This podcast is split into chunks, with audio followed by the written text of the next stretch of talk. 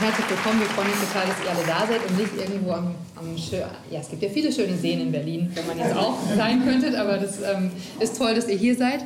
Ähm, ich bin Hanna Gleis von Das Netz, die Vernetzungsstelle gegen Hate Speech und werde heute Abend moderieren. Das ist jetzt eine ähm, Kooperationsveranstaltung zwischen uns und dem Violence Prevention Network. Und unser Ansatz ist einfach die Engagierten, die es in Deutschland gibt, die sich gegen Hate Speech engagieren und für eine konstruktive, positive Debattenkultur zusammenzubringen, zu stärken, zu vernetzen und das Thema insgesamt auf eine höhere Ebene zu bringen und ähm, Positionen zu kombinieren. Das heißt, ähm, ich stelle jetzt ein paar Fragen und ähm, in spätestens einer halben Stunde seid ihr alle dran und dürft jederzeit gerne nach vorne kommen und euch einmischen. Und ich fange an mit Julia. Bitte stell dich doch noch mal kurz vor. Ja, ja, schönen guten Abend. Ich freue mich wirklich sehr, sehr heute hier zu sein. Und ähm, ich bin direkt gerade aus New York angekommen. Also ich bin auch froh, dass ich es noch rechtzeitig hierher geschafft habe. Ich bin äh, Research Fellow oder Forscherin beim Institute for Strategic Dialogue, einem Think Tank, der in London sitzt. Äh, wir arbeiten aber auch relativ viel im Moment in Deutschland und in ganz Europa, auch in den USA und teilweise im Nahen und Mittleren Osten und in Südostasien. Themen sind eigentlich also reichen von wirklich Terrorismus und militante Formen des Extremismus und gewaltvolle, gewaltvoller Extremismus bis hin zu eben den ähm, eher metapolitischen ähm, Strategien von Extremisten, die dann teilweise auch sich in Hassrede oder in Hasskampagnen manifestieren und eher ähm, genau metapolitische Form annehmen und versuchen zum Beispiel auch politische Prozesse zu, äh, zu stören. Also wir beschäftigen uns auch mit Desinformationskampagnen und ich leite auch äh, in Kooperation mit Facebook Deutschland ähm, oder koordiniere so die Civil Courage, die Online Civil Courage Initiative. Und die haben wir vor zwei, nein, vor drei Jahren mittlerweile mit der, in Zusammenarbeit auch mit der Amadeo Antonio Stiftung gegründet. Und gerade im Rahmen der OCCI beschäftigen wir uns sehr stark mit unterschiedlichen Formen, wie wir am besten online äh, gegen Hass im Netz vorgehen können, mit welchen NGOs wir, also wir haben insgesamt äh, fast 100 NGOs, mit denen wir zusammenarbeiten, mit einigen aktiver, mit anderen eher, eher passiv, aber machen auch regelmäßig Workshops und versuchen so die neuesten Trends zu erkennen, mit welchen Mitteln Extremisten im Netz vorgehen und wie sie versuchen, teilweise den politischen Diskurs äh, zu beeinflussen, zu verfälschen, politische Gegner einzuschüchtern, gerade auch mit den neuesten Mitteln, also Doxing-Kampagnen und Einschüchterungsmethoden. Ja, genau. Kannst du vielleicht so zum Überblick? Ja, ich, super, ja? danke. Genau. Kannst du darauf direkt einfach näher mhm. eingehen? Also welche Strategien verfolgen ja. Extremistinnen im, im Netz?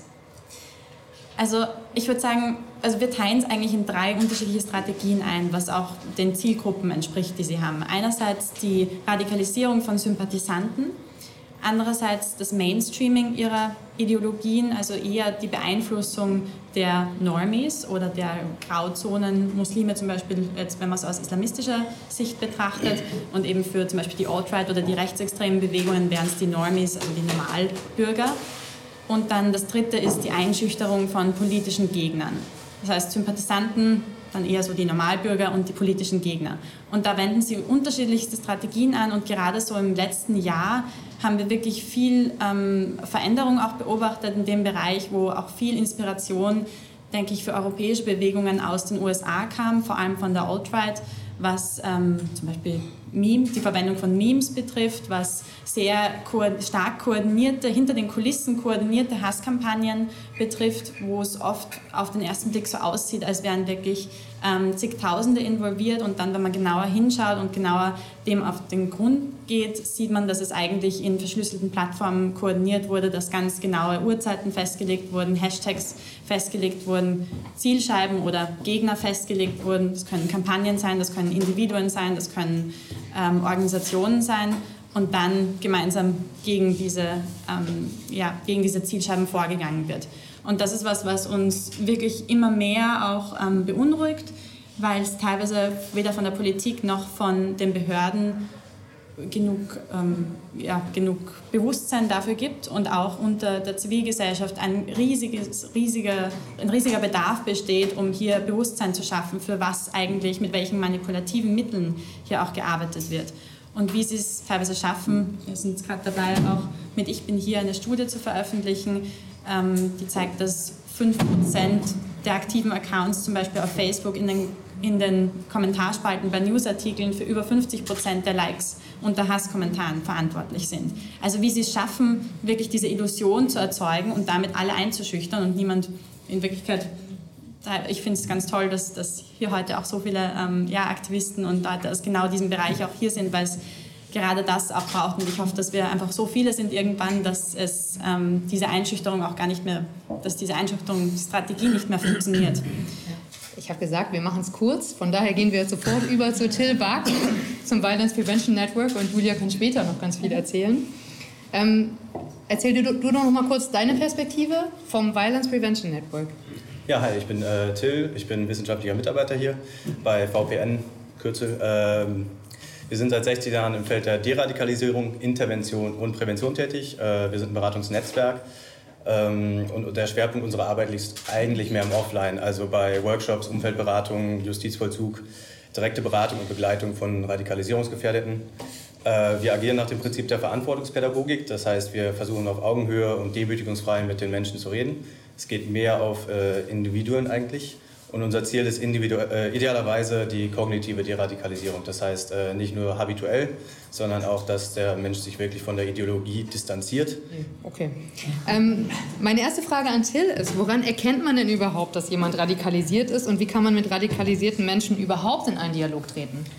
Äh, ja, das ist natürlich eine gute Frage, sehr komplexe Frage. Äh, wir haben uns vorher überlegt, was sagen wir zu dieser Frage. Ähm, und wir haben uns überlegt, woran erkennt man eigentlich einen Rechten? Also äh, hat er einen Mitgliedsausweis dabei oder trägt er Bomberjacke und Springerstiefel oder ist halt nicht so einfach. Die meisten tragen halt nicht unbedingt offene Zeichen ihrer Gesinnung vor sich her, beziehungsweise es sind nur einige wenige, die das tun. Gerade im Umfeld der Sympathisanten, die halten sich halt oft bedeckt, auch online, äh, dass man nicht unbedingt bei jedem Profil, es gibt natürlich Profile, wo man es sehr gut erkennen kann, aber nicht bei jedem Profil erkennt. Ähm, und diese versuchen halt auch andere zu äh, redpillen, wie die Rechten zum Beispiel sagen, also sie von der Ideologie zu überzeugen und das einzig Wahre quasi zu erkennen.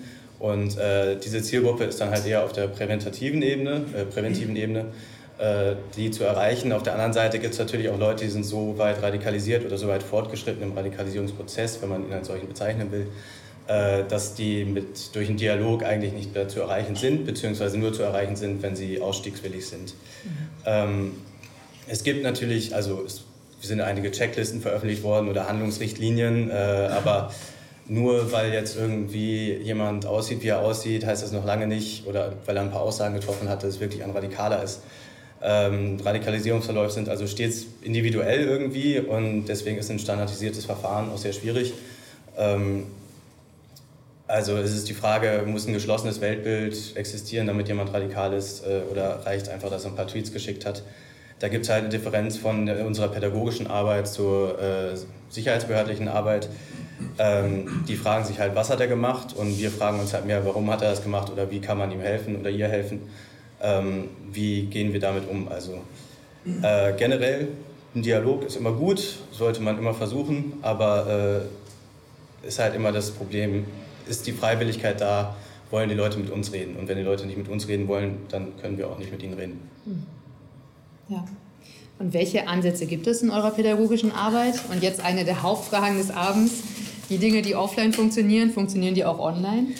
Äh, ja, auch wieder äh, etwas komplexer die Frage. Ähm, also in der Offline-Arbeit kommt es halt sehr auf die Persönlichkeiten der äh, Klientinnen an, also welche pädagogische Maßnahme überhaupt erfolgreich sein kann. Äh, ich möchte nochmal betonen, dass es immer ein individuelles Vorgehen notwendig ist. Äh, vielleicht kann Karim dazu nachher auch noch mal ein bisschen was sagen. Und diese Offline-Ansätze auf Online zu übertragen, ist nicht unbedingt einfach. Also äh, Glaubwürdigkeit und Vertrauensverhältnis herzustellen oder das Vertrauen zu gewinnen von Menschen online ist schwieriger als offline. Mhm. Ähm, und auch die Grundidee, also Menschen in Gespräch zu verwickeln und im Laufe dessen irgendwie kritische Reflexion zu üben, ist halt online schwieriger, weil im Zweifelsfall schreiben die einfach nicht mehr zurück, während äh, die Leute halt schlecht, insbesondere in der Justizvollzugsarbeit, äh, wegrennen können. Ähm, also die, die Online-Kommunikation ist halt unheimlich unverbindlich. Äh, im Moment stehen wir halt noch ein bisschen am Anfang. Wir haben so ein paar Pilotprojekte im Moment laufen hier, ähm, den Erstkontakte von online zu offline zu überführen. Ähm, und da gibt es halt ein paar Herausforderungen, also einmal die technischen, äh, den kommunikationswissenschaftlichen und den personellen. Ähm, ist zum Beispiel äh, bei den Kommunikationswissenschaftlichen ein erhobener Zeigefinger-Smiley schon ein Anzeichen von Radikalität oder ist halt einfach ein erhobener Zeigefinger-Smiley. Also äh, da müssen einige Faktoren zusammenkommen und diese Faktoren herauszufinden, wie man dann agieren kann, ist nicht unbedingt einfach. Des Weiteren äh, ist, wir sprechen im Moment hier bei uns so ein bisschen vom E-Street-Worker oder Online-Worker, weil das nochmal ganz andere Qualifikationen sind, die man da mitbringen muss. Äh, die Wege sind länger bei der NGO, also man kann auch nicht immer direkt reagieren, während äh, das bei anderen zivilgesellschaftlichen äh, oder bei Aktivisten, die müssen halt nicht erstmal abklären, was sie jetzt tweeten oder nicht tweeten, sondern können halt etwas kürzere Wege gehen. Aber äh, ich freue mich, wenn wir das jetzt in der Runde noch mal ein bisschen besprechen können, was eigentlich online funktioniert, was nicht mhm. funktioniert. Ja. Möchtest du noch Jessica später ergänzen? Okay. Alles klar. Gut, dann kommen wir jetzt schon zu Alex. Schon. Ja. Von Ich bin hier. Ja. Erzähl doch noch mal kurz was über Ich bin hier, wie ihr euch selber versteht, wie ihr arbeitet. Vielleicht kennen es nicht alle. Ja. Also ich bin Alex Obern. Ähm, ich leite die Facebook-Gruppe Ich bin hier. Ähm, wir sehen uns als eine Aktionsgruppe, die überparteilich agiert. Ähm, ich würde fast sagen, wir baden das aus, was Julia in ihren Kampagnen mitbekommt. die versteckte Koordination von, von Hashtag-Kampagnen, von ähm, meinungsbildenden Kampagnen. Das baden wir sozusagen aus. Wir setzen uns dafür ein, dass eben nicht ähm, die Meinungshoheit entsteht oder das Bild entsteht, dass eben diese Profile ähm, die Mehrheit bilden. Insofern würde ich uns als Zivilgesellschaft oder digitale Zivilgesellschaft dann auch sehen, dass die, die sich dagegen äh, wehrt, irgendwie, dass ähm, genau so ein Meinungsbild entsteht. Ähm, und dieser Strudel, den Julia auch beschrieben hat, ähm, sich da ein Stück weit auch entgegenzustellen, der da entstehen könnte durch, durch Sprache und durch, ähm, ja, durch verfälschte Tatsachen im Grunde auch. Ja.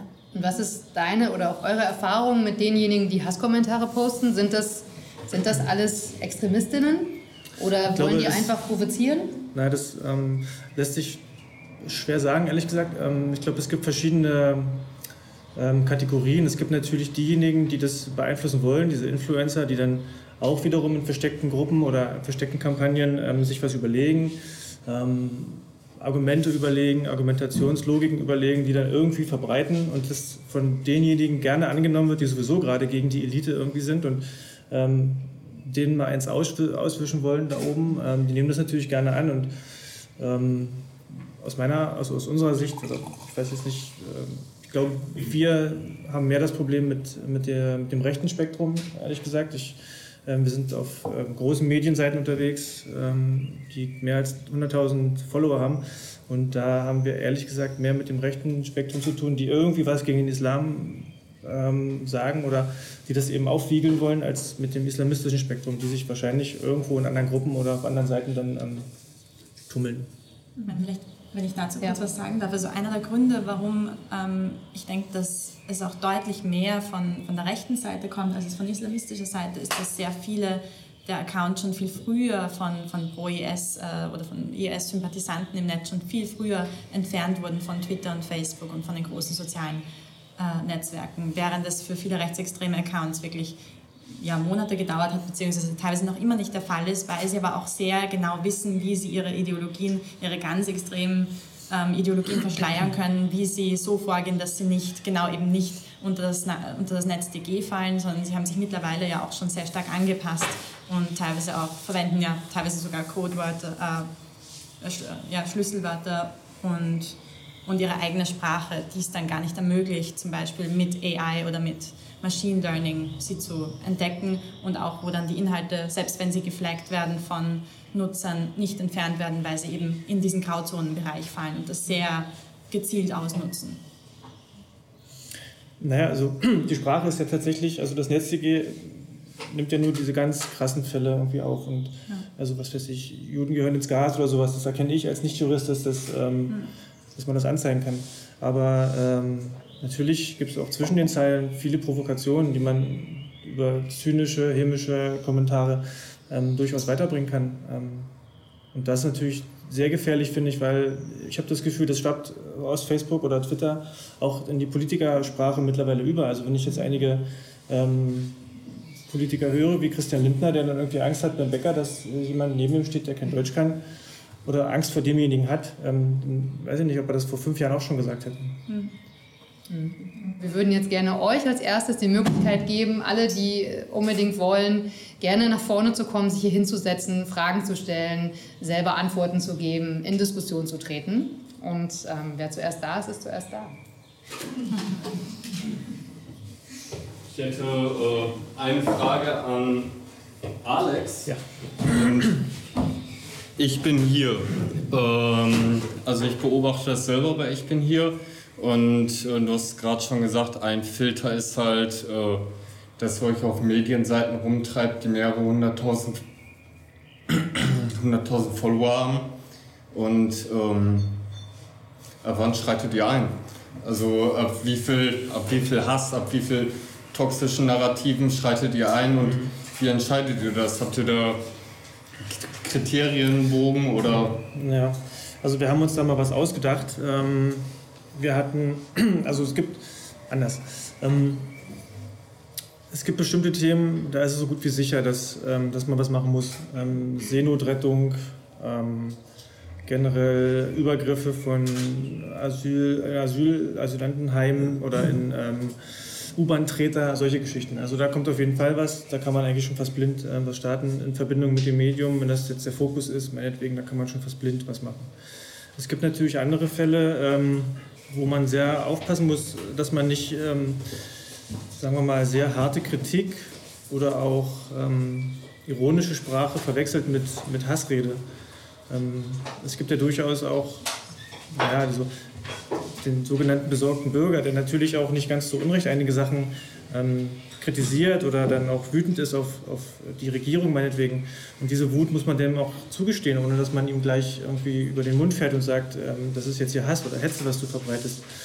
Also wir versuchen schon darauf zu achten, dass wir, ähm, wenn es herabwürdigend ist, also wenn sich jemand, wenn es pauschal wird, wenn es zu unsachlich wird, wenn es ähm, von oben herab die, was weiß ich, die Türken, die Ausländer, die, ne, sowas, da versuchen wir auf jeden Fall einzuschreiten und ähm, wir sehen auch relativ schnell, wenn es ähm, koordinierte Sachen sind, also wenn es ein Artikel ist, der seit 10 Minuten online ist und auf einmal hat der erste Kommentar 300 Likes, dann ist da auch irgendwas merkwürdig und ähm, da gehen wir dann auch rein. Also, also geht ihr dann eher nach Gefühl, oder? Es ist viel Bauchgefühl dabei und es gibt auch viele Diskussionen darüber, ähm, wenn wir was starten, ob wir was starten. Zum Beispiel, ob wir, wenn jetzt ein AfD-Politiker wieder irgendwas gesagt hat, ob wir darauf eingehen sollen oder nicht. Ähm, wir haben uns jetzt dafür entschieden, da weniger darauf einzugehen. Und ähm, also das ist schon teilweise viel Bauchgefühl dabei, ja. Auch wie sich das entwickeln könnte. Es kann sein, dass der Artikel gepostet wird und dann passiert im ersten Augenblick ganz viel und dann aber nach 30 Minuten gar nichts mehr. Und dann lohnt sich das auch nicht, da so eine große Gruppe ähm, draufzusetzen. Jo.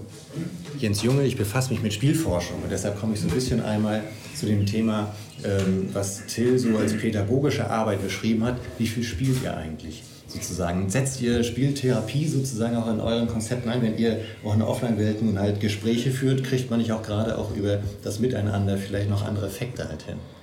Also ich weiß, es wird genutzt, es kommt immer auf den Berater an. Ähm, da hat auch jeder Berater so ein bisschen sein eigenes Konzept. Äh, Lars zum Beispiel macht das ganz gerne, also der benutzt dann Figuren und sagt dann, okay, das ist meine Wut und das ist irgendwie der Grund, warum ich wütend bin, aber äh, vielleicht will Karim auch noch was dazu sagen, weil ich bin selber kein Pädagoge.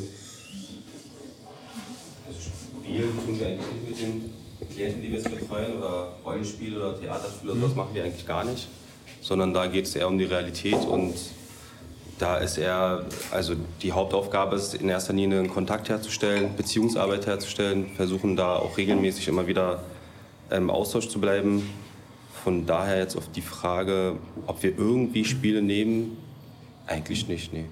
Gar nicht. Ich weiß jetzt, dass es ein anderes Konzept gibt, da geht es um Theater und Rollenspiele, aber mhm. wir verbinden das gar nicht bei uns. Also auch gar nicht in der Haftanstalt. Das okay. nutzen wir nicht. Darf ich noch zwei zwei Dinge dazu sagen. Also wir haben nämlich auch, wir haben uns relativ intensiv mit dem Thema eher Gamification in ja. der Propaganda von ja. sowohl Islamisten als auch Rechtsextremisten äh, befasst und haben da sehr viele, auch, auch wieder sehr viele Parallelen gefunden, weil sie natürlich beide die gleiche, in Wirklichkeit die gleiche Zielgruppe haben, vor allem Generation Z und jüngere Generation und deswegen sehr oft zum Beispiel der IS sehr viele ihrer Propagandavideos aus Hollywood-Winkeln ähm, geschossen hat, die jetzt ähnlich sind äh, oder äh, gedreht hat, die ähnlich sind wie Hunger Games oder American Sniper. Und auch äh, Rechtsextremisten gerade aus den USA kommend, aber mittlerweile auch sehr stark in Deutschland, immer wieder diese äh, Computerspiele verwenden, jetzt gerade in Italien vor der Wahl, als Luca Traini gegen ähm, afrikanische Migranten, also der, äh, Af afrikanische Migranten einen Terroranschlag durchgeführt hat, wurde das auch verarbeitet in der Form von Memes und teilweise wurde er dann dargestellt als God of the Race War in Anspielung auf einige Computerspiele, die es da gibt und wo er so als der Protagonist des Computerspiels gezeichnet wurde. Und mhm. wir versuchen jetzt immer mehr, wir haben jetzt auch mit einer ähm, mit einem Unternehmen, das sich mit Computerspielen befasst und mit kritischen Momenten in Computerspielen, wo auch entschieden werden muss, ähm, erschießt man jetzt jemanden oder nicht.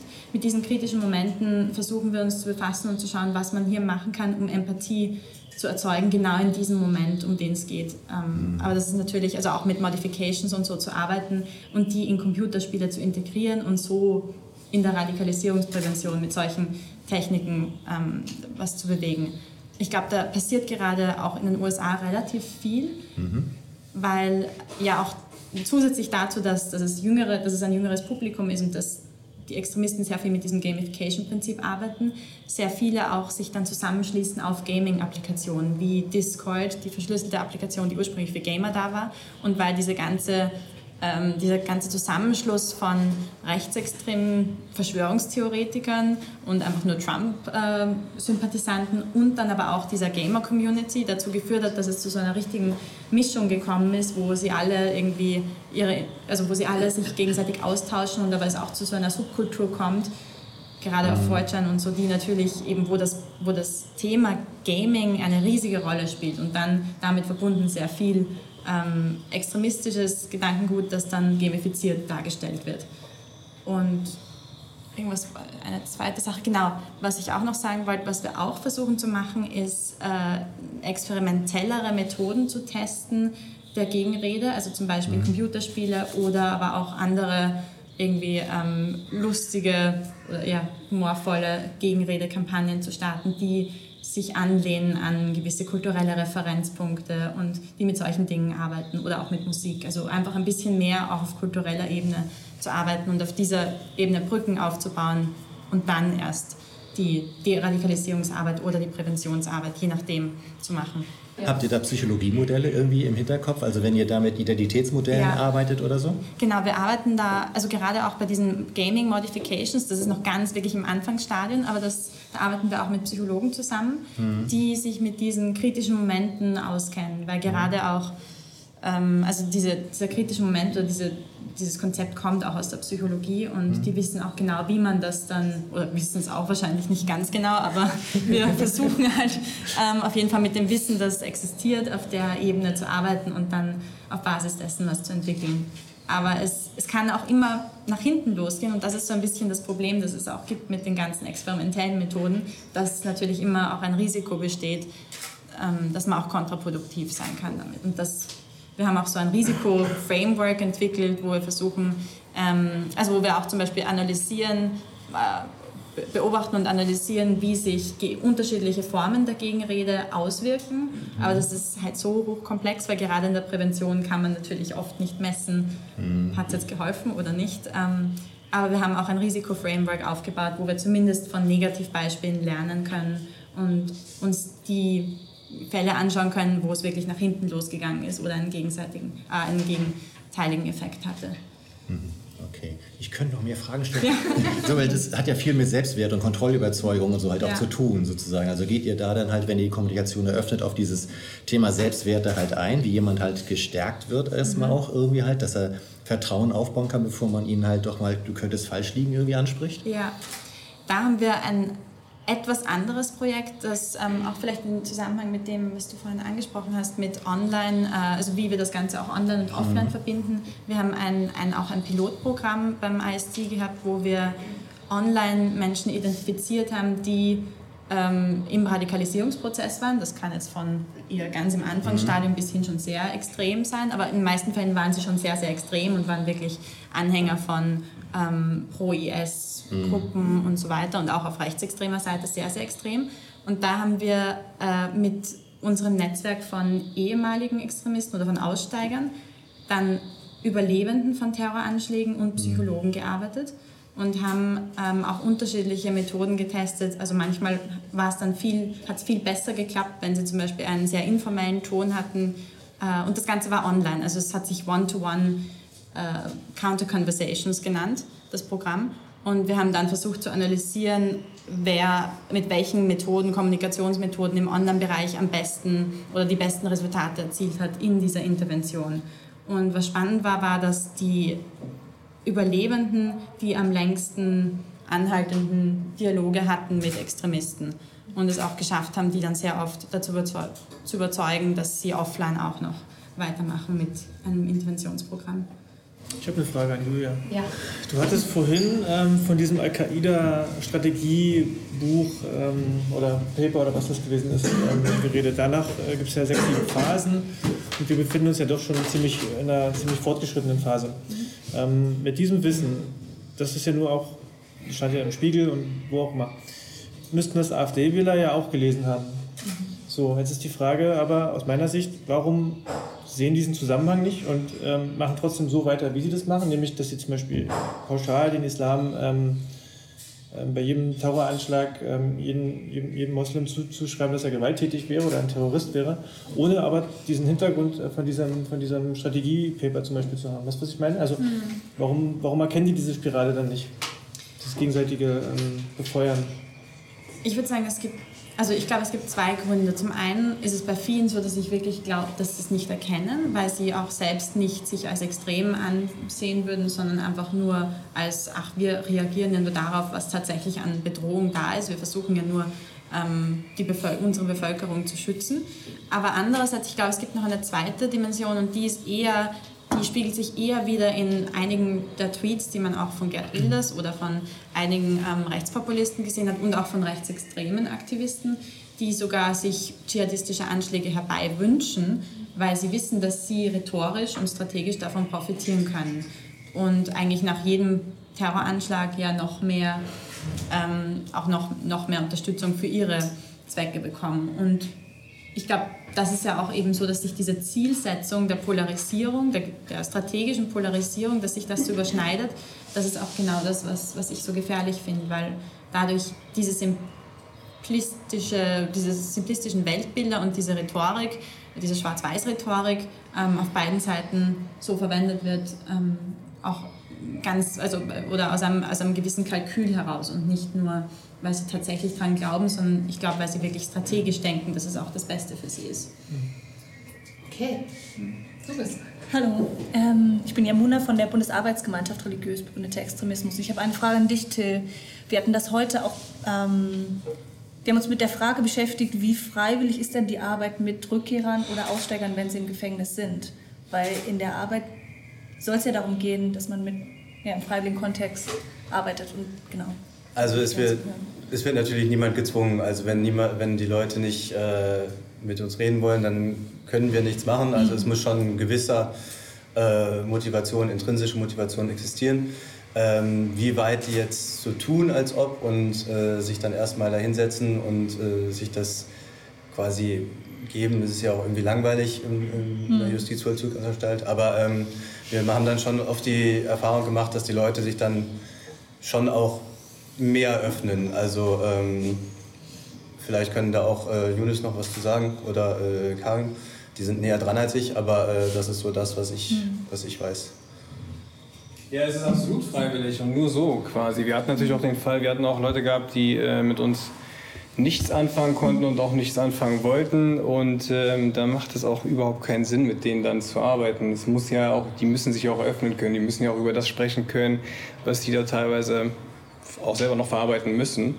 Ähm, und insofern brauchen wir dieses Vertrauen quasi, mhm. also von denen. Und wenn das einfach nicht besteht, brauchst du in keine Diskussion gehen. Wir hatten auch Leute, die haben etwas vorgespielt. Und das merkt man dann irgendwann. Ähm, und dann hatten wir auch, also die sind dann auch irgendwann wieder auffällig geworden halt. Also wo man wirklich schon festgestellt hat, okay, der hat dann im Prinzip das runtergerattert, was wir hören wollten. Mhm.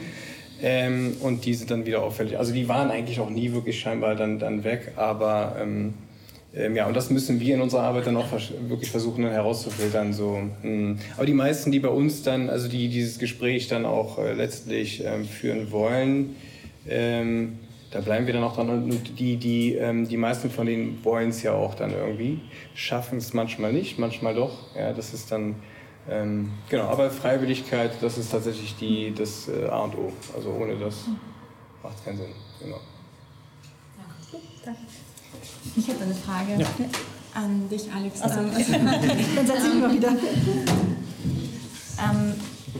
ich hatte dir die nicht geschickt, also es ist eine ganz neue Frage, aber ich habe gesehen, dass immer wieder auch Rechtsextreme und auch gerade so Reconquista Germanica Leute immer wieder auch den Ich bin hier Hashtag verwenden, um ihn zu kapern oder mhm. um irgendwie euch in eine falsche Richtung, also um, um irgendwie den Eindruck entstehen zu lassen, dass die Kommentare eigentlich von euch kommen. Ja. Wie geht ihr damit um und passiert das häufig? Das passiert sehr häufig. Ähm, das Glück ist, dass wir mittlerweile so groß sind, dass das eh keiner für voll nimmt oder für, für ernst nimmt. Ähm, und wir empfehlen dann auch einfach, das zu ignorieren. Ähm, mhm. Das, alles andere, darauf zu reagieren, würde den, diesen Kommentar nur weiter nach oben spülen und ähm, entsprechend auch Reichweite bringen. Also ignorieren und wie gesagt, das ist auch meistens so unsinniges Zeug, was da drin steht. Das, ähm, das mhm. glaubt so keiner, der sich mit der Gruppe auseinandergesetzt hat.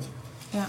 Das ist ja zynisch teilweise und ironisch, manchmal ist es sogar ein bisschen witzig, aber ähm, es, man kann es halt man nicht glauben. Also das ist, ich sehe da keine große Gefahr. Das ist jetzt mittlerweile auch schon, ähm, das passiert schon seit einem halben, dreiviertel Jahr, aber es ist mhm. nie was draus geworden in dem Sinne. Super, dass Sie damit nicht erfolgreich sind. Ja. Mhm. Du bist dran. Ja, hallo. Ähm, mein Name ist Aziz. Ich bin beim Berliner Institut für Integrations- und Migrationsforschung und forsche da zu islamistisch geprägten Radikalisierungsprozessen und bin bei ufog.de in der sogenannten Präventionsarbeit, mache Workshops und Co. Mm, was ich mich immer so ein bisschen frage, ist, es bildet sich ja eine ganze Industrie und eine ganze, ein ganzes System um die ganze Thematik und Thematiken herum. Und wir haben mh, Reputation und Lohn und Brot, was sich sozusagen durch, durch generiert. Und ich frage mich immer, wie viele Antikörper sind gut und ab wann sind Antikörper schädlich? Ähm, und da frage ich mich, wo seht ihr für euch die Grenzen, wann, wann ihr das Ding irgendwie, das kann auch gerne an euch gehen, die Frage, wann ihr das Ding weiterhin aufbauscht, den einen in der Klasse, der die ganze Zeit Terz macht, so viel Raum gibt, ähm, dass das quasi so, so sich das noch verstärkt oder ähm, wo erkennen wir da die Grenzen, wo wir sagen, okay, vielleicht, vielleicht sollte ich da nicht noch mit reinschreien, sondern mich einfach mal abwenden. Ne? Das ist immer eine Frage, die ich mich selber stelle. Ja. Kann ich da gleich zuerst? Ähm, die Frage ist natürlich tatsächlich, ähm, wie, inwieweit macht Gegenrede Sinn, wenn man Ebus sich gegenübersteht und anbrüllt. Ähm, alternativ kann man natürlich auch gar nichts machen und das stehen lassen, wie es dort steht. Das ist aber auch keine wirkliche Wahl irgendwie. Das ist schon so ein Dilemma, finde ich. Ähm, ich sehe jetzt unsere Gruppe beispielsweise, wir haben jetzt keine zeitlichen Ziele, ähm, aber ich sehe unsere Gruppe so ein bisschen als, als naja, Platzhalter, ähm, bis wirklich mal eine große Gesellschaft oder eine große Allianz vielleicht auch entsteht, ähm, aus Politik, aus Medien, aus allen möglichen Initiativen die das dann mal ein bisschen großflächiger angeht und nicht so, jeder macht seins, äh, alles ist Stückwerk, alle reden mal miteinander, alle treffen sich und reden. Und, aber so letztendlich, äh, das Ergebnis ist irgendwie nicht so wirklich spürbar, also zumindest nicht auf Facebook. Ähm, da wird es eher schlimmer als besser. Ähm, und ich sehe uns da so ein bisschen als kleiner Funken, der immer irgendwie lodert, ähm, bis, das dann, bis wir dann aus der Verantwortung entlassen werden und dann tatsächlich mal eine große ähm, Allianz entsteht, die sich dagegen mal effizient kümmert. Also Politik und auch, wie gesagt, die Medien sind ja auch nicht ganz unschuldig an der ganzen Geschichte. Ja, ja auf jeden Fall vielleicht ähm, ein paar Worte noch dazu. Ich, also wir fragen uns jedes Mal, wenn die IB zum Beispiel was plant, sollen wir jetzt darauf reagieren, sollen wir irgendwie mit den Medien zusammenarbeiten oder geben wir ihnen die Aufmerksamkeit gar nicht? Weil natürlich ist es genau das, was ähm, ja, sowohl Dschihadisten wollen als auch äh, rechtsextreme Bewegungen wollen natürlich immer die Aufmerksamkeit und äh, es ist nicht umsonst, dass ähm, auch Al-Qaida äh, gesagt hat, ja, Dschihad besteht zur Hälfte aus den Medien. oder aus, ja, aus, aus der Medienpräsenz. Und das sehen natürlich metapolitische Bewegungen genauso. Aber ich denke, dass es mittlerweile durch die sozialen Medien so weit gekommen ist, dass gerade so Bewegungen wie die IB oder wie die Regenbisse Germanica es ja ohnehin schaffen, so laut zu sein und so eigentlich viel lauter zu sein, als sie es tatsächlich sind oder wären in, in der, also der Offline-Welt. Ähm, aber so, so laut gehört zu werden, dass es notwendig ist, ähm, einzuschreiten und einerseits das Bewusstsein zu schaffen, für was eben was für unfaire Methoden sie verwenden und mit welchen teilweise ähm, ja, wirklich ähm, meinungsverzerrenden Mitteln sie arbeiten und andererseits aber auch dem entgegenzutreten mit Zivilcourage. Und ich denke, wenn man hier ja, keine Zivilcourage zeigt, ich glaube, dass es einfach schon zu spät ist in diesem ganzen alternativen oder neuen Medienökosystem, dass die es ohnehin schaffen, in den Mainstream oder in die Mitte der, der Aufmerksamkeit der Gesellschaft zu kommen. Dass sie gar nicht mehr die traditionellen Medien brauchen, sondern die ja schon umgehen können. Das haben sie auch immer mehr jetzt, das hat auch die Alt-Right bewiesen und ich denke, deswegen braucht es auch uns alle und braucht es auch so, ja, je mehr, umso besser, je mehr Aktivisten sich in dem Bereich einbringen, umso besser. Aber ich glaube auch, dass es mehr Zusammenarbeit zwischen den einzelnen Organisationen und auch zwischen, gerade in Deutschland habe ich das Gefühl, es gibt viel mehr, viel, viel mehr Kampagnen und ähm, Anti-Hass, NGOs und Organisationen, die sich damit beschäftigen, teilweise auch in ihrer Freizeit und äh, viel mehr als jetzt zum Beispiel in Großbritannien, viel mehr als in, in Frankreich. Ich, ich finde es wirklich ganz toll, wie viel, was für eine Vielzahl an, an wirklich aktiven ähm, ja, Anti-Hass-Leuten es gibt hier. Aber ich glaube, es gibt noch immer ein bisschen ein, also es ich habe das Gefühl, es gibt noch ein bisschen so diesen, ähm, ja, nicht so wie in England, wo doch die Regierung sehr stark auch diese ganzen NGOs unterstützt. Glaube ich, gibt es hier immer noch so, die Regierung oder ja, macht eine Sache und das, was dann die NGOs machen, wird natürlich teilweise finanziert und so, aber es gibt noch nicht so diese, die wirkliche Zusammenarbeit, wie es in anderen Ländern passiert.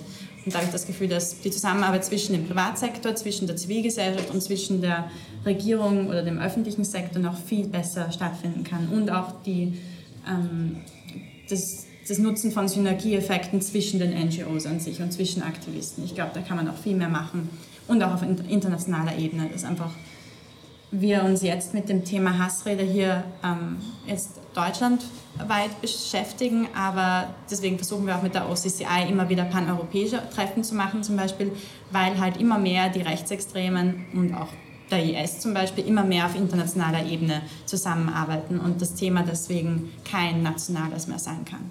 Ähm, hallo, ich äh, bin auch ein Teil von Violence Prevention Network. Allerdings ähm, habe ich vor knapp zehn Jahren, drei Jahre mal ähm, im Fundraising gearbeitet und bin jetzt erst, und damals gab es noch gar nicht die Online-Derat-Abteilung, äh, von einem Jahr wieder eingestiegen. Und ähm, weil wir gerade über die Übertragbarkeit von Modellen sprechen wollten, ähm, es gibt für mich, ich, ich würde es gerne das Charisma-Dilemma nennen.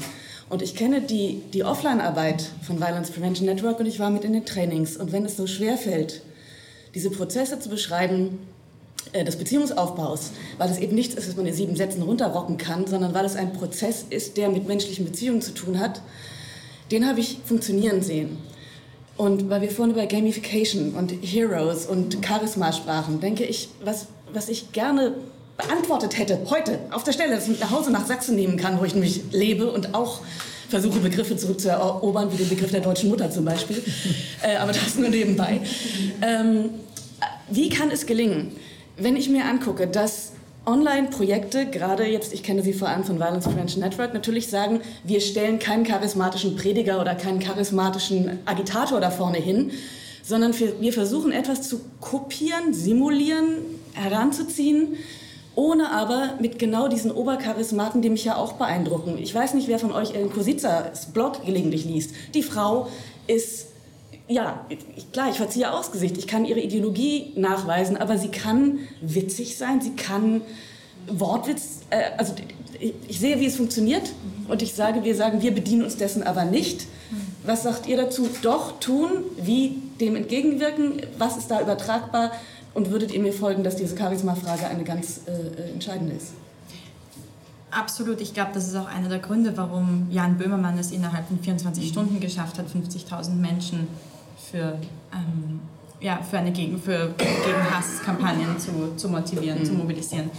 Also ich glaube, dass natürlich wir uns nichts vormachen brauchen, dass natürlich charismatische ja, ähm, Lieder immer irgendwie mehr oder schnelleren Impact haben können, als wahrscheinlich wir es mit wir es ohne machen. Aber ich, ich weiß nicht, das ist irgendwie, was ist euer Gedanke dahinter, dass ihr Na, nicht mit wir wollen halt nicht eine autoritäre Person mit einer anderen ersetzen. Also Ja. äh, das ist ganz klar das pädagogische Konzept auch, dass die Leute äh, zu lernen, eigenständig äh, und frei, frei zu leben. Also dass sie sich selber ihre Meinung bilden können, dass sie eine gewisse Ambiguitätstoleranz aufbauen. Und das funktioniert halt nicht, wenn man einfach die Person ersetzt. Also man muss halt irgendwie die, die Möglichkeit geben, dass sie ja, selbst, selbst reflektieren und denken können und äh, nicht einfach immer wieder, dann, weil dann verschwindet die Person, dann sucht er sich die nächste Person und dann geht es halt von Rechtsextremismus zum Islamismus und die Idee ist einfach, dass das so ein bisschen, äh, dieses autoritäre Denken so ein bisschen auszuschalten eigentlich in allen pädagogischen Konzepten, die wir fahren. Till, da folge ich dir, aber da muss ich nochmal einhaken. Den Teil habe ich verstanden. Es geht aber darum, wie bringe ich jemanden dazu, überhaupt sich auf dich, mich, also nein, auf uns jetzt gerade nicht, sondern auf die Pädagogen einzulassen, wenn ich versuche, sie online zu kriegen. Wie? Also wo wir schon immer wieder eher mit jetzt Rollenbildern arbeiten, sind gerade, ist gerade mit Aussteigern, aber es wurde natürlich auch schon ganz, ganz viel gemacht, aber da habe ich schon das Gefühl, dass das, was dem eine größere Wirkung gibt, ist die Authentizität und dieses schnelle, diese schnellen Brücken, die die schlagen können und auch die Sympathie, die sie teilweise ernten. Aber ich glaube, dass das Gleiche auch erreichbar ist eben mit Humor. Das heißt, dass gerade Kabarettisten oder Leute, die einfach eine große Sympathie haben im, im öffentlichen Umfeld, dass man mit denen sicher auch ähm, viel mehr erreichen kann, teilweise als mit Kampagnen ohne jetzt einen charismatischen, eine charismatische Figur. Aber ich, ich gebe dir da auf jeden Fall recht, dass es natürlich immer problematisch ist und man nicht die Reconquista Germanica Strukturen rekonstruieren will, sondern hier sehr stark schauen muss, dass es nicht wieder so eine, eine Führer- oder Oberbefehlshaber oder was auch immer Funktion gibt, die dann, der dann blind gefolgt wird, sondern dass das kritische Denken trotzdem erhalten bleibt und aber die Inspirationsquelle trotzdem eine sein kann, die von einem Vorbild oder von irgendwie einer ja, ähm, lustigen oder ins, ins, ja, inspirierenden Quelle kommt. Naja, ich glaube einfach, ähm, das ist auch, dass die, wenn wir jetzt mal an diese Links-Rechts-Geschichte gehen, ähm, dass natürlich von der inneren Motivation vielleicht da auf der rechten Seite diese Führerstruktur, diese Autorität, dieses Organigramm, ähm, jeder folgt seinem Vorgesetzten, ist natürlich bei der, sagen wir mal, linken Seite, glaube ich, nicht so umsetzbar. Da kommt halt, ähm, wenn da jemand äh, mir einen Befehl gibt, dann sage ich doch dreimal, naja, hm, und nu? Also ich weiß nicht, ob das so umsetzbar wäre, da so eine, so, eine, so eine Persönlichkeit zu installieren. Das geht dann, wie gesagt, ich glaube auch, dass das eher über Humor funktioniert. Aber dann besteht natürlich schnell die Gefahr, dass das ähm, nicht wirklich ernst genommen wird, sondern dass das ähm, tatsächlich mehr so eine, diese Trollaktion, das Bimmermann da jetzt war ja auch ähm, gut in Kritik geraten, dass das eben nicht als Gegenrede in dem Sinne ernst genommen wird, sondern halt als lustige Herzchen-Truppe, die dann Herzchen verteilt. Ähm, da weiß ich nicht, ob das ähm, so produktiv ist, wenn man das vergleicht mit dieser ähm, Reconquista Germanica-Geschichte. Vielleicht noch eine Frage, die ich aber eher auch ans Publikum weitergeben möchte. Vielleicht ist es ja auch gar nicht so sehr die charismatische Figur, die es braucht, sondern eher eine konkrete Zielsetzung. Also das ist auch so nicht, also auch gerade Reconquista Internet ist jetzt natürlich auch dabei, sich da ähm, genau irgendwie demokratische Strukturen zu überlegen. Und ich, ich glaube schon, dass sie auch dieser Kritik dann Mhm. wahrscheinlich noch mal was entgegenbringen werden und dass sie da tatsächlich auch schauen, dass sie aber eher die Leute motivieren mit sehr konkreten Zielsetzungen, eben Hass im Netz zu bekämpfen. Und das ist ja auch das, was bei Ich bin hier wirksam war und was, was ja, glaube ich, die meisten Leute motiviert, Ja. dass es einfach diese, ja, dieses Ziel gibt, dieses Gemeinsame. Und das ist eigentlich auch das, was, wenn man sich die Alt-Right-Bewegung anschaut, die ja auch keinen charismatischen, gut, sie hatten dann Trump, aber eher eben so als Inspirationsquelle, der hat jetzt auch keine Befehle erteilt, hoffe ich mal, vielleicht erweist sich dann noch was anderes, aber vielleicht Steve Bannon, wer weiß.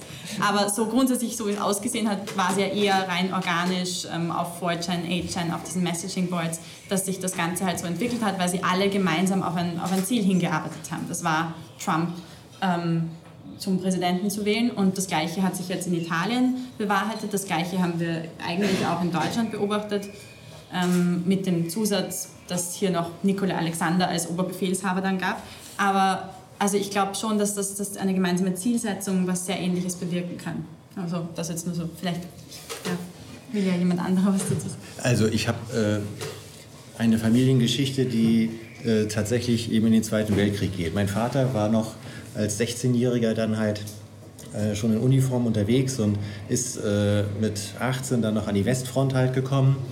Und er erlebte, wie die bösen Engländer Palmsonntag 1942 seine Heimatstadt Lübeck eben in Schutt und Asche bombten und glaubte nun im Recht zu sein, halt irgendwie halt ne, gegen diese bösen Ausländer dann halt in den Krieg ziehen äh, zu können. Und da war er richtig stolz drauf, mit 18 endlich an die Westfront zu kommen. So, und dort hat er dann Soldaten aus dem Osten halt getroffen, die ihm erzählten, was die dort erlebten und was sie machen mussten. Und sein ganzes Weltbild brach zusammen. Und äh, er hat dann halt entschieden, mit seinem Schulkumpel zu desertieren. Haben sie sich im Wald verbuddelt und haben sich von den Amerikanern überrollen lassen. Und so, er konnte, weil er dann seine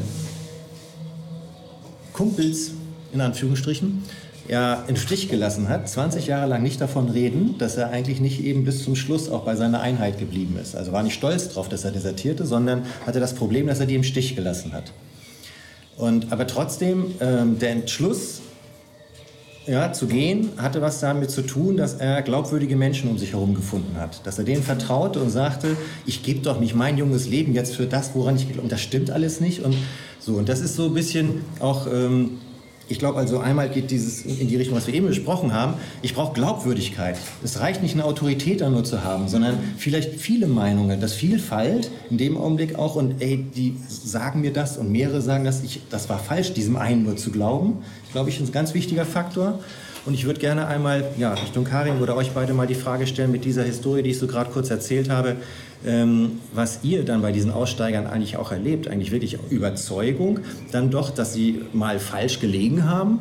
Oder könnt ihr eine Prozentzahl sagen, sozusagen halt, wie, wie das ähm, sich darstellt? Oder jemand, ah, naja, ich sitze halt hier nur, aber eigentlich war es doch richtig? Oder kommen die wirklich zu der Erkenntnis, es war falsch?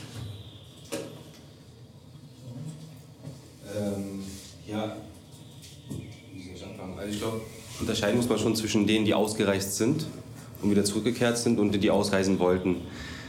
Fast bei allen, die ausgereist sind, die wir dann im Gefängnis wieder treffen, zu 99 Prozent sagen zu uns, wir haben nach zwei Wochen, drei Wochen schon gewusst, dass es ein großer Fehler war. Ich wollte schon wieder zurück.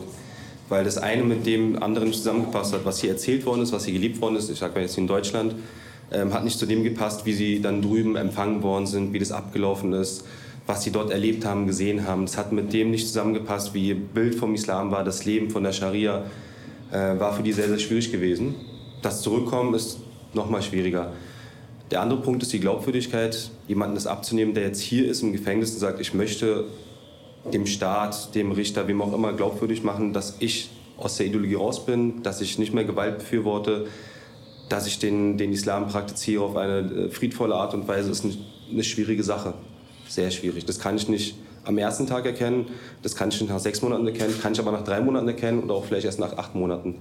Äh, es kommt wirklich darauf an, zu vergleichen, okay, das, was er erzählt, passt das zu seinem Alltag? Sprich, wie ist der Umgang mit den Insassen zusammen? Wie ist der Umgang draußen? Was höre ich auch für eine Rückmeldung von, äh, von der Haftanstalt? Da sind viele Komponenten. Da ist auch sehr schwierig, wenn jemand, und das ist halt der Fall hier, dass ähm, die Rückkehrer im Gefängnis halt einen bestimmten und besonderen Status haben, weil sie ähm, eigentlich so gut wie nichts machen dürfen. Also sie sind quasi eingesperrt 24 Stunden am Tag. Ich kann nichts vergleichen. Also er kommt aus der Zelle, ich sehe ihn einmal die Woche zwei Stunden, vielleicht zweimal die Woche zwei Stunden, geht wieder rein, kommt wieder raus. Und für mich wäre es wichtig und schön, noch einen Vergleich zu haben und noch zu sagen, okay, kann ich das auch irgendwie wiedererkennen? Ja, in dem Umgang mit den Mitmenschen, mit den Mitinsassen oder indem er sich bemüht, was erzählt seine Familie. Wir haben zum Beispiel so einen Familientag, wo wir die Familie sehen und auch mal gucken wollen, wie sieht die Familie aus, wie gibt er sich da, weil es ist nochmal ein Unterschied auch das sind so die Möglichkeiten. Niemand, der draußen ist wiederum, ähm, der merkt spätestens dann, wenn er mit der Polizei in Kontakt kommt oder mit dem LKA, dass, den, also, dass der Weg, den, den, den er jetzt gewählt hat, nicht der richtige Weg ist. Also da ist zum Beispiel so ein Punkt, wo wir merken, okay, er will eigentlich rausgehen, weil er gesehen hat, erst dann kommt er zur Besinnung. Oder weil er vielleicht aber auch selber kritisch mit sich, auseinander, äh, sich auseinandergesetzt hat und ähm, wir dann ihm bei dem Prozess auch einfach begleiten und helfen können. Also sehr, sehr unterschiedlich. Ähm, so ein Erkenntnisprozess, der, ist, der kann aus verschiedenen äh, äh, Winkeln kommen. Und ähm, interessant ist, die aus, aus der Haftanstalt zu 99 Prozent melden sich freiwillig bei uns. Also die, die von dem Projekt erfahren, melden sich auch wirklich bei uns. Äh, oder der Sozialarbeiter meldet sich bei uns. Äh, schwieriger ist es wirklich, ähm, an Leute heranzukommen, die draußen ähm, frei sind und den, A, den ersten Kontakt herzustellen. Das ist super schwierig, der muss sehr gut vorbereitet sein. Und zweitens ähm, auch die Freiwilligkeit dann äh, wirklich auch ähm, zu bekommen und auch das Vertrauen zu erlangen. Das kann ein bisschen dauern. Mhm. Aber es sind verschiedene Geschichten. Also wir haben jetzt im Moment haben wir eine Welle von, von ähm, Leuten aus der Fussilet-Moschee. Die haben sehr viele Freunde, die ausgereist sind und die erzählen uns heute noch in den Beratungsgesprächen, dass es doch Menschen waren mit einem guten Herz und die hatten noch eine gute Absicht gehabt. Ja, und mhm. das nochmal aufzugreifen, darüber zu reden, zu sagen, was meinst du denn damit? Und wieso, gerade wenn er ein guter Mensch war, wieso hast du ihn dann ausreisen lassen? Also warum hast du nicht da daran gehindert?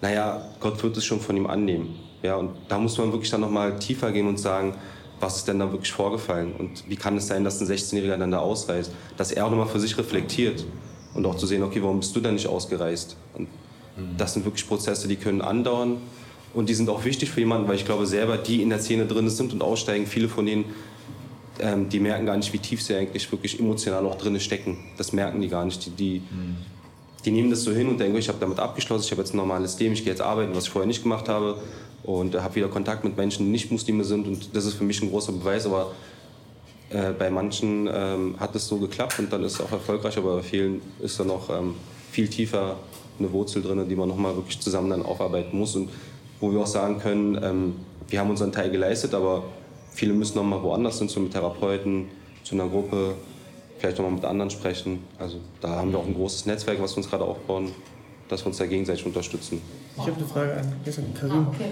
ähm, mich würde interessieren, ob sowohl die Zurückgereisten oder auch die Aussteiger, ob die ähm, in den Netzwerken das verfolgen, was die Rechtspopulisten machen, ähm, ob, die, die das mitkriegen, wie sie quasi das schüren ähm, und ja, was, da, also, was da die Konsequenzen wären, beziehungsweise die, weil eigentlich müsste es ja so sein, wenn die das lesen, die Deutschen mögen keine Muslime, müssten sie ja gleich wieder zurückfallen und sagen, ah, okay, also das, das interessiert mich eigentlich äh, schon. Hm? Ich würde, also, was ich äh, in den Gesprächen mit den, ähm, mit den Leuten eigentlich eher festgestellt habe, ja, man unterhält sich, diese, die schauen ja auch sehr viel Fernsehen im, im, im Knast. Äh, Talkshows sind da sehr beliebt und da regen sie sich dann auch gerne auf. Äh, also genauso wie im, im Normalalltag. Aber ähm, äh, das, was unsere Klienten am meisten frustriert, ist, die Perspektivlosigkeit, dass sie hier nicht mehr die Möglichkeit haben, eigentlich in die Gesellschaft zurückzugehen. Also wir reden jetzt wirklich von Aussteigern, dass sie nicht die Möglichkeit mehr bekommen, Arbeit zu bekommen. Und sie werden tatsächlich sowohl im Knast selbst als auch dann draußen, wir reden, jetzt von denen, die wirklich raus wollen mhm. und äh, wo eine Ernsthaftigkeit dahinter steckt, ähm, eigentlich keine Möglichkeit, Möglichkeiten mehr geboten werden oder dass sie so hart bestraft werden, also ich rede noch nicht mehr von der Gefängnisstrafe, sondern mit Fußfesseln und keine Ahnung was, wo sie selbst nicht mehr wissen, wer bin ich denn? So, hab jetzt Osama Bin Laden gefangen, so nach dem halt. Also es wird, es wird, sie werden dann teilweise wirklich überlagert mit, mit, äh, mit äh, sagt man, ähm, ähm, äh, mit Auflagen, mhm. dass sie, äh, also, ne, also das, es wird ihnen wirklich das Ding vermittelt, wir wollen euch nicht hier haben. Und das frustriert sie eigentlich noch viel mehr. Das sorgt uns in der Arbeit dann letztlich mehr als quasi das, was Rechtspopulisten mhm. oder sonstiges, weil das sind sie schon gewohnt. Das sind wir zum Beispiel auch als, als normale Mitarbeiter vom, vom, vom VPN äh, außerhalb jetzt der Arbeit oder im Alltag schon gewohnt. Also wenn es um Rassismus oder Diskriminierung geht, das bekommt man schon irgendwie hin, so im besten Fall. Ähm, aber, ähm, aber, aber diese Ausgrenzung, das ist schwierig. Also dieses, dieses Stempel einmal zu bekommen, da rauszukommen, das frustriert sie noch viel mehr, weil es geht um ihre Familie. Sie wollen eigentlich ein normales Leben führen. Sie wollen wieder einen Beruf haben. Sie brauchen Arbeit. Sie brauchen Beschäftigung. Das, wenn überhaupt, führt dann, das könnte, wenn überhaupt, dann wieder dazu führen, dass sie kriminell werden. Nicht unbedingt, vielleicht nicht radikal, aber auf jeden Fall, es könnte passieren, dass sie wieder kriminell werden. Das könnte sein. Genau, äh, auch interessant zu sehen ist immer, ähm, dass die, die im Ausstiegsprozess sind oder in der Distanzierung, dass sie sich wirklich noch mehr mit Medien auseinandersetzen, das heißt auch mit den Nachrichten und auch gerade mit solchen ähm, ja, mit Nachrichten, die über Muslime und gegen Muslime sind, gegen den Islam sind. Das verwundert mich mal sehr stark. Also das ist auch öfters dann Thema, dass wir darüber reden. Und wenn ich frage, hast du das, also warst du früher politisch auch so engagiert? Verneinen die meisten, dass sie sagen so, nee, eigentlich nicht. Ich habe immer nur das gelesen, was die anderen mir vorgezeigt haben oder was die meisten geliked haben dann. Das war dann auch Thema bei mir. Aber ansonsten jetzt ist es so wirklich, dass die, wenn die zum Beispiel türkischsprachig sind, dass sie türkische Nachrichten hören, sich nochmal die deutschen Nachrichten anhören. Dann bei Facebook genau das gleiche auch. und dann eher so ein umfassendes Bild bekommen und dann auch wirklich manchmal dann auch so eine ähm, Dialoge entstehen wie, ja, die haben das so erzählt, aber die haben nochmal was anderes erzählt. Im Irak kam dann nochmal eine andere Meldung. Das finde ich sehr interessant. Ähm, und bei vielen ist auch interessant zu hören, dass ähm, was sie noch mehr aufregt, äh, ist, dass wenn, ich weiß nicht, wie ich es jetzt benennen soll, nicht Ex-Muslim, aber selber nicht mehr zum Islam zugehörige Personen über den Islam schlecht reden äh, oder den Islam schlecht machen oder Falschaussagen tätigen, dass er, oder darüber regen sie sich noch mehr auf. Das ist wirklich dann nochmal so eine Sache, wo sie merken, äh, da haben sie wirklich dann nochmal so einen Stein, wo sie ja, den gerne nochmal abklopfen möchten, weil sie sagen, das kann nicht sein, der weiß so, wie es doch eigentlich ist oder warum erzählt er denn diese Lügen? Ja, und das sind halt immer wieder die gleichen Personen, die das machen. Da, da geht es nicht darum, dass es die Aussage von ihm ist oder von ihr. Da geht es eher in den Gesprächen darum, es gibt doch aber mehrere Meinungen. Das haben sie im Laufe des Gesprächs oder im Laufe der Zeit gemerkt, weil sie so, ich will nicht sagen aufgewachsen sind, aber sie sind halt mit der Ideologie, dieses extremistisch, es gibt nur diese eine Meinung. Wenn du die verfolgst, dann ist es die richtige und alles andere zählt nicht. Ja, und dann haben sie gelernt, es gibt mehrere Meinungen, mehrere Variationen und ich muss mich auch nicht danach richten. Und dann fangen sie an, das auch zu übertragen auf die Liberalen, wie wir sie nennen wollen, beispielsweise. Ähm, ja, hallo, ich bin Susanne Tannert. Ich bin eine Kollegin von Alex, sozusagen. Aber ich habe eine, hab eine Frage an, an dich. Und zwar ähm, würdet ihr sagen, dass sich eben viele Menschen auch in deutschen Moscheen und auch oder auch in Flüchtlingsunterkünften radikalisieren? Und wenn ja, ähm, setzt ihr mit eurer Arbeit auch dort an oder lässt sich da überhaupt ansetzen? Das würde mich persönlich interessieren.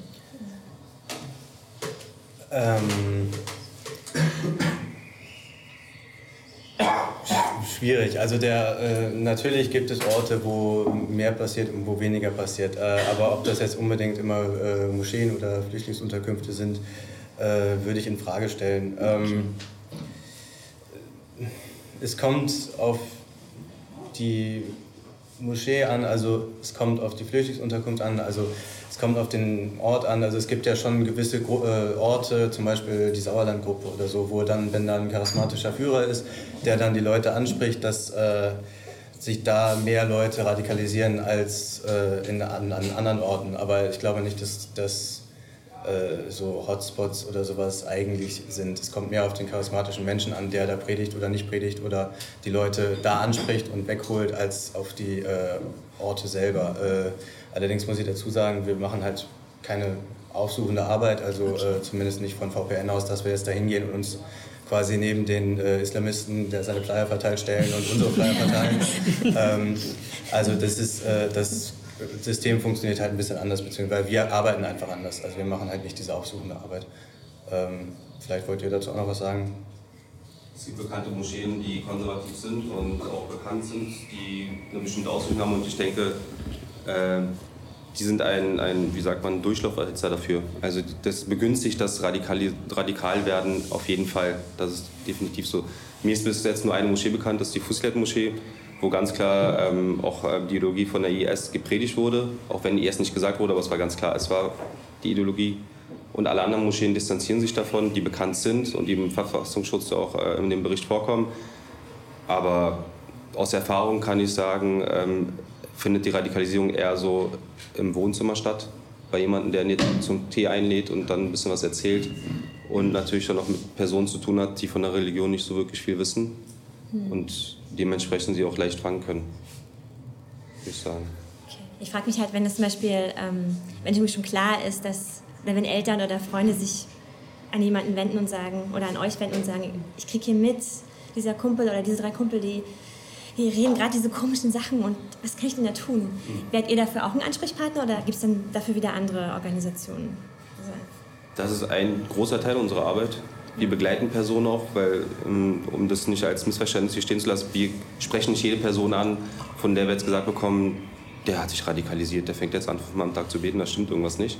Sondern wir filtern es erstmal für uns, zu sagen, okay, wir sprechen jetzt von einer Radikalisierung oder wir sprechen erstmal von einem Praktizieren hm. Und dann begleiten wir auch die Eltern, Sozialarbeiter, die Lehrer, wer auch immer, im, im, normalen Alltag, indem wir uns regelmäßig bei denen melden. Die melden sich bei uns und dann von Situationen erzählen, wir geben Hilfestellungen, vielleicht auch Empfehlungen. Und so führen wir das dann eigentlich auch zusammen. In, in, Schulklassen ist es ganz gut, da können wir mal einen Workshop anbieten oder wir haben auch die Präventionsabteilung, die können dann da hingehen, bieten einen Workshop an und dann lernen sie erstmal den Schüler, die Schülerin kennen. Das ist wirklich super für uns und dann kommt man in der Pause mal in Kontakt. Das ist ganz gut. Ähm, aber ansonsten ähm, es ist eher so, dass wir dann auch alle begleiten und beraten zur Seite stehen. Dankeschön. Unser Wunsch und unser Ansatz für heute ist und war ja, viele verschiedene Perspektiven zusammenzubringen. Ähm, das ist schon ziemlich gut gelungen, aber ich würde jetzt gerne noch mal eine Runde hier an euch geben, dass ihr noch einmal kurz für euch zusammenfassen könnt. Ähm, hattet ihr heute Abend irgendwie einen Aha-Moment? Was können wir voneinander lernen? Wie geht's weiter? Was sind, was sind irgendwie Sachen, die euch jetzt gerade besonders auf dem Herzen liegen, die ihr gerne noch mal zusammenfassen wollt oder laut darüber nachdenken wollt jetzt für uns? Also ich fand ehrlich gesagt ähm, hochinteressant die Runde hier drüben mit den, mit den Präventionsarbeiten, beziehungsweise mit der Arbeit auch äh, mit den Aussteigern, weil ich mich in dieser Hinsicht tatsächlich noch gar nicht irgendwie informiert habe oder darüber gelesen habe. Ich habe mich bloß immer gefragt, wie, wie, wie denken diese, diese Leute, die zurückkommen, wie denken die darüber, was hier gerade passiert, was die Rechtspopulisten ähm, so von sich geben und was ist dann wiederum deren Gedankengang. Also das war tatsächlich das Spannendste ähm, für mich heute, das ähm, aus der Perspektive mal ähm, zu hören auch. Ja, ähm, ich kann mich dem nur anschließen. Ich fand es insgesamt irrsinnig spannend, so viele unterschiedliche Perspektiven und auch so spannende Fragen ähm, gestellt zu bekommen. Ich fand es äh, sehr inspirierend und sehr ähm, erfreulich zu hören, dass zum Beispiel diese Kampagnen von Regenbüster Germanica oder diese, ähm, ja, diese Ich bin hier äh, Kaperversuche nicht erfolgreich sind. Das war was, was ich mich schon länger gefragt habe. Ähm, ja, wo ich es spannend finde, da könnte man sicher noch extrem viel lernen, auch für andere Projekte, um diese Resilienz zu schaffen und nicht irgendwie dann eine kontraproduktive Reaktion hervorzurufen oder damit so umzugehen, dass es trotz allem keinen Effekt hat, wenn dann irgendwelche Troll, Trolle versuchen, Kampagnen, positive Kampagnen anzugreifen. Ich glaube, da gibt es noch wahnsinnig viel, was wir, ähm, wo wir echt dazulernen können. Und ich fand es auch sehr, sehr spannend, die Einblicke, ähm, die ihr uns gegeben habt, auch zur, gerade auch zur Deradikalisierungsarbeit und mit den, mit den Rückkehrern. Ich finde es ja, interessant, dass sie, dass sie doch so viele unterschiedliche Medienquellen ähm, verwenden und das Ganze auch so nochmal hinterfragen und vermutlich da jetzt auch in dem Prozess so viel kritisches Denken entwickeln. Dass auch hier frage ich mich, wie man da das noch mehr ausnutzen kann und wie man gerade diesen kritischen Denkprozess noch mehr fördern kann und auch vielleicht für andere äh, Projekte verwenden kann. Äh, mir hat es auch sehr viel Spaß gemacht. Ich hoffe so ein bisschen, dass das so der Anfang von einer größeren Vernetzung dann auch wird, also dass man vielleicht nochmal äh, weitere Projekte anstoßen kann oder irgendwie noch mehr voneinander lernen kann irgendwie. Wir haben ja sehr unterschiedliche Ansätze, aber trotzdem viele Überschneidungen. Ich denke, es macht auch Sinn, immer äh, unsere Praktiker einzubinden in solche Geschichten, weil die haben einfach unheimlich viel Erfahrung und äh, sind auch direkt dran irgendwie. Ähm, und ich glaube, da ist einfach noch viel Potenzial und das ist hoffentlich ein Auftakt. Ja, ja sehr gerne. Ja, ähm, ich möchte mich bei euch allen nochmal vielen herzlich, ja, vielen herzlichen Dank. Ich bin langsam auch ein bisschen überhitzt.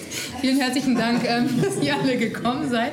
Und ähm, das ist jetzt auch kein Rauswurf, sondern wir können jetzt hier noch alle ähm, eine Weile einfach ja, fröhlich gemeinsam uns austauschen zu den ganzen Fragen. Aber so der offizielle Teil jetzt von hier vorne ist jetzt einfach ähm, beendet. Vielen Dank auch nochmal für euch, für eure Zeit. Danke auch für Julia, die extra hierher geflogen ist.